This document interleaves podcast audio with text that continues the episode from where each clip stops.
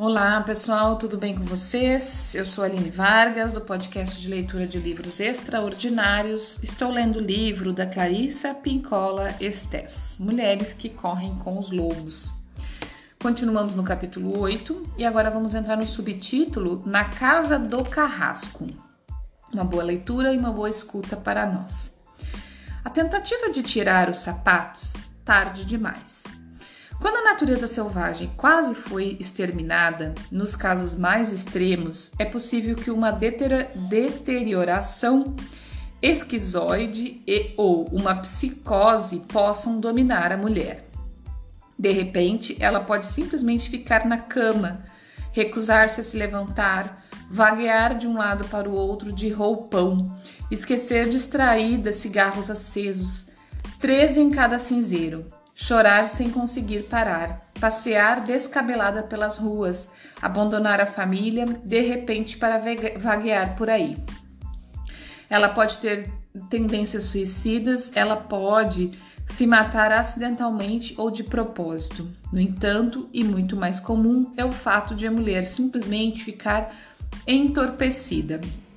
Ela não se sente nem bem nem mal, apenas não sente nada. E o que acontece com a mulher quando suas vibrantes cores psíquicas são mescladas? O que acontece quando se misturam o vermelho escarlante, o azul safira e o amarelo topázio? Os pintores sabem. Quando alguém mistura cores vibrantes, o resultado é uma cor chamada lama. Não a lama que é fértil, mas uma lama que é estéril, sem cor, estranhamente pálida que não emite luz. Quando o pintor cria lama na tela, ele precisa começar tudo de novo. Essa é a parte difícil, e é aí que os sapatos têm de ser arrancados à força. Dói o movimento de se isolar da dependência destrutiva. Ninguém sabe por quê. Seria, que, seria de esperar que as pessoas sentissem alívio. Seria de esperar que elas se sentissem salvas no último instante. Seria de esperar que elas se alegrassem, mas não, elas entram em pânico, ouvem dentes rangendo e descobrem que são os seus próprios dentes que fazem esse barulho. Sentem que estão sangrando de certo modo, apesar de não se ver nenhum sangue. No entanto, é essa dor essa separação, essa situação de não ter em que se afirmar, que não de não ter uma casa para onde voltar, é extremamente isso que é necessário para recomeçar, para voltar à vida feita à mão, aquela elaborada por nós com cuidado e atenção a cada dia. É, a dor chega quando a pessoa se vê separada dos sapatinhos vermelhos essa separação é, porém, a nossa única esperança. Ela vem repleta de bênçãos incondicionais. Os pés vão crescer de novo, vamos descobrir nossos próprios caminhos, vamos nos recuperar. Um dia vamos voltar a correr, saltar e pular. Quando isso acontecer, a nossa, viva, nossa vida feita à mão estará pronta. Nós a assumiremos e nos encheremos de espanto por termos tido a sorte de ter mais uma oportunidade. O retorno à vida feito à mão, a cura dos instintos feridos. Quando um conto de fadas termina como esse, com a morte ou a mutilação do protagonista, nós nos perguntamos como o fim poderia ter sido diferente. Em termos psíquicos, é bom criar um local intermediário, uma estação secundária, um lugar bem escolhido, quando se escapa da fome. Não é demais tirar um ano ou dois para avaliar os nossos ferimentos, procurar orientação, ministrar os medicamentos, medicar sobre o futuro, meditar sobre o futuro. Um ano ou dois é um tempo limitado. A mulher braba é aquela que está tentando voltar. Ela está aprendendo a acordar, a prestar atenção, a parar de ser ingênua, desinformada. Ela apanha a vida nas próprias mãos, para reaprender os instintos femininos profundos. É essencial, para começar, que, que se veja como eles foram des, destituídos. Quer os danos tenham sido sofridos pelos, pela sua arte, pelas suas palavras, estilos de vida e pensamentos, quer pelas suas ideias. E se você tiver tricotado um pullover de muitas mangas para si mesma, acabe com este emaranhado e siga adiante. Para além dos anseios e desejos, para além dos métodos cuidadosamente ponderados que adoramos discutir e, um, e, ur, e urdir, há uma simples porta à espera de que a cruzemos. Do outro lado, há pés novos. Vá até lá Rasteja até lá se for necessário. Pare de falar e de se atormentar. Simplesmente haja. Não temos controle sobre quem nós, quem nos põe neste mundo. Não podemos influenciar a fluência com a qual nos criam, nos criam. Não podemos forçar a cultura a se tornar hospitaleira instantaneamente. No entanto, as boas notícias consistem em podermos reviver nossas vidas, mesmo depois de feridas, mesmo no estado feroz, mesmo que estejamos no cativeiro. O projeto psicológico para voltar ao nosso self de direito é o seguinte: tenha extrema prudência e cuidado no sentido de se soltar aos poucos na selva, instalando uma estrutura ética ou de proteção com a qual você tenha acesso a meios para medir se há um excesso de alguma coisa. Geralmente você já é bastante sensível para detectar quando há falta de alguma coisa. Portanto, a volta à psique livre e selvagem deve ser empreendida com ousadia, mas também com ponderação. Em psicanálise, gostamos de dizer que, para que alguém possa realmente ajudar a promover curas, é tão importante aprender o que não fazer quando o que, quanto o que fazer. A volta ao estado selvagem depois do cativeiro exige as mesmas precauções. Examinemos este movimento mais de perto. As armadilhas, arapucas e iscas envenenadas deixadas para a mulher selvagem são específicas à sua cultura. Relacionei aqui algumas que são comuns à maioria das culturas. Mulheres com formações religiosas e étnicas diversas terão outros insights específicos.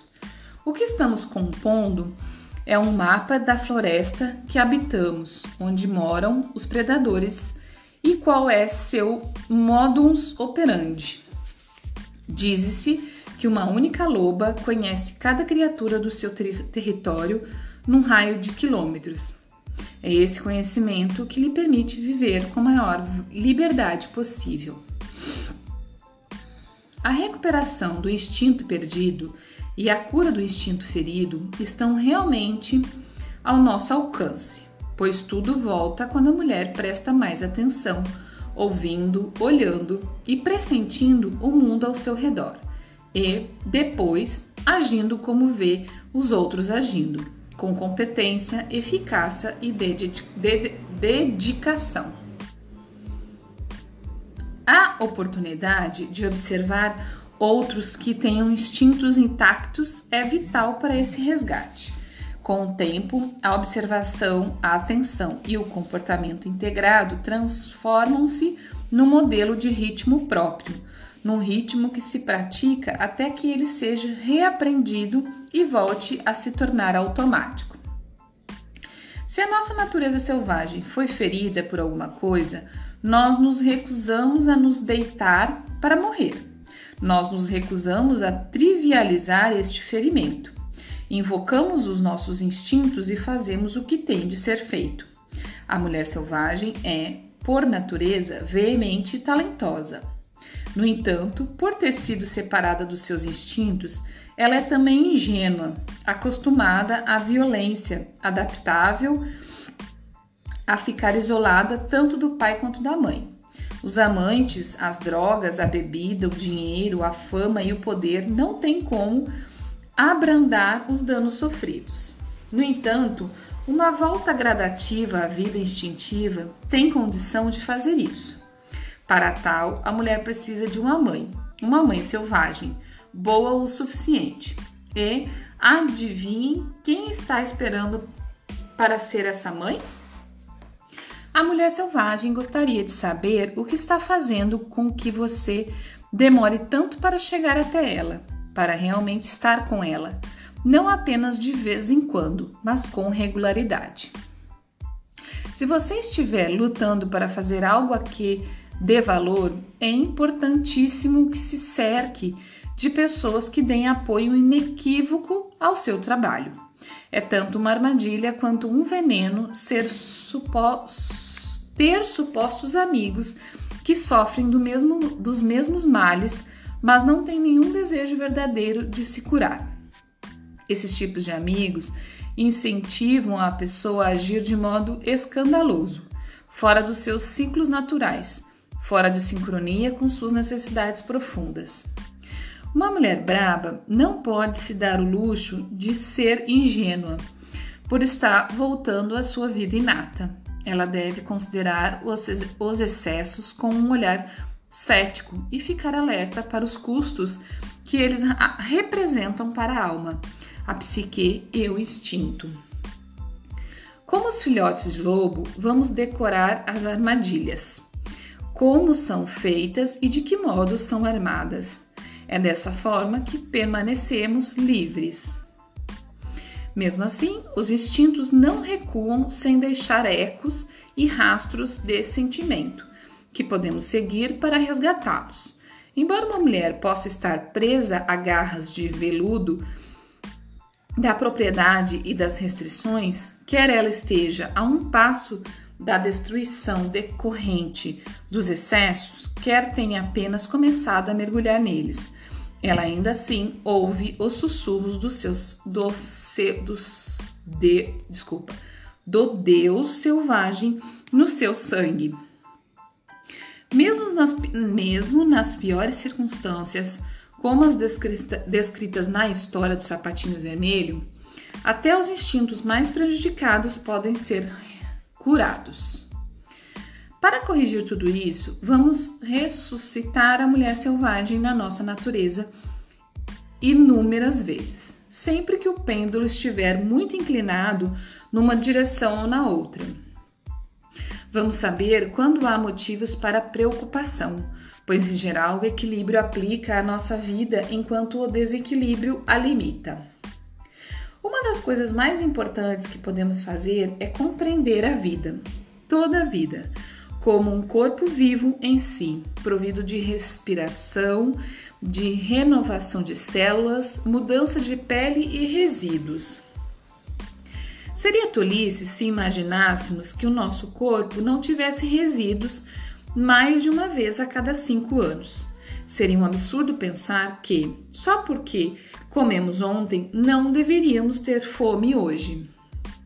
Trata-se de um disparate idêntico imaginar que, uma vez solucionada uma questão, ela permanece resolvida, que, depois que aprendemos algo, continuamos conscientes disso para todo sempre. Não. A vida é um imenso organismo que cresce e diminui em áreas diferentes, com ritmos diferentes. Quando somos como quando somos como corpo, dedicando-nos ao crescimento, atravessando as piores situações, apenas respirando ou descansando, estamos muito vivas. Estamos imersas nos ciclos da mulher selvagem. Se pudéssemos perceber que a tarefa consiste em continuar trabalhando, seríamos muito mais brabas e muito mais pacíficas. Para manter a nossa alegria, às vezes temos de lutar por ela. Temos de nos fortalecer e ir fundando. E desculpa, ir fundo, combatendo na forma que considerarmos mais astuta. A fim de nos prepararmos para o sítio, podemos ter de abdicar de muitos confortos por algum tempo. Podemos viver sem a maioria das coisas por longos períodos, praticamente sem qualquer coisa, mas não sem a nossa alegria, não sem aqueles sapatos vermelhos feito à mão. O verdadeiro milagre da individualização e resgate da mulher selvagem está em que todas nós começamos o processo antes de estarmos prontas antes de termos a força suficiente, o conhecimento suficiente. Começamos um diálogo com pensamentos e sentimentos que tanto nos tocam com delicadeza quanto trovejam dentro de nós. Reagimos antes de saber falar a língua, antes de saber as respostas e antes de saber exatamente com quem estamos falando. No entanto, a semelhança da mãe loba que ensina seus filhotes a caçar e a ter cuidado, é essa forma pela qual a mulher selvagem ganha corpo através de nós. Começamos a falar com a sua voz, adotando seu ponto de vista e seus valores. Ela nos ensina a enviar a mensagem da nossa volta a quem for como nós. Conheço alguns escritores que têm esse, este lema colocado acima de sua Escrivaninha. Conheço uma que o leva dobrado dentro do sapato. É um trecho de um poema de Charles Simic, que serve de orientação definitiva para todas nós. Quem não sabe uivar não encontrará sua matilha. Então vou repetir. Quem não sabe uivar não encontrará sua matilha. Se você quiser re reconvocar a mulher selvagem, Recuse-se a ficar no cativeiro. Com os instintos aguçados para ter equilíbrio, salte para onde bem entender. Uive à vontade, apanhe o que estiver à mão, descubra tudo o que puder, deixe que seus olhos revelem seus sentimentos. Examine tudo, veja o que puder ver, dance usando sapatos vermelhos mas certifique-se de que eles sejam o que você mesma fez à mão. Você será uma mulher cheia de vida. Terminamos o capítulo 8 e no próximo episódio entraremos no capítulo 9, que é a volta ao lar, o retorno ao próprio self. Certo, pessoal? Por hoje, muito obrigada. Um lindo e abençoado fim de semana, porque Hoje é o nosso último episódio da semana. O próximo é segunda, certo? Um bom dia, boa tarde, boa noite. Até mais.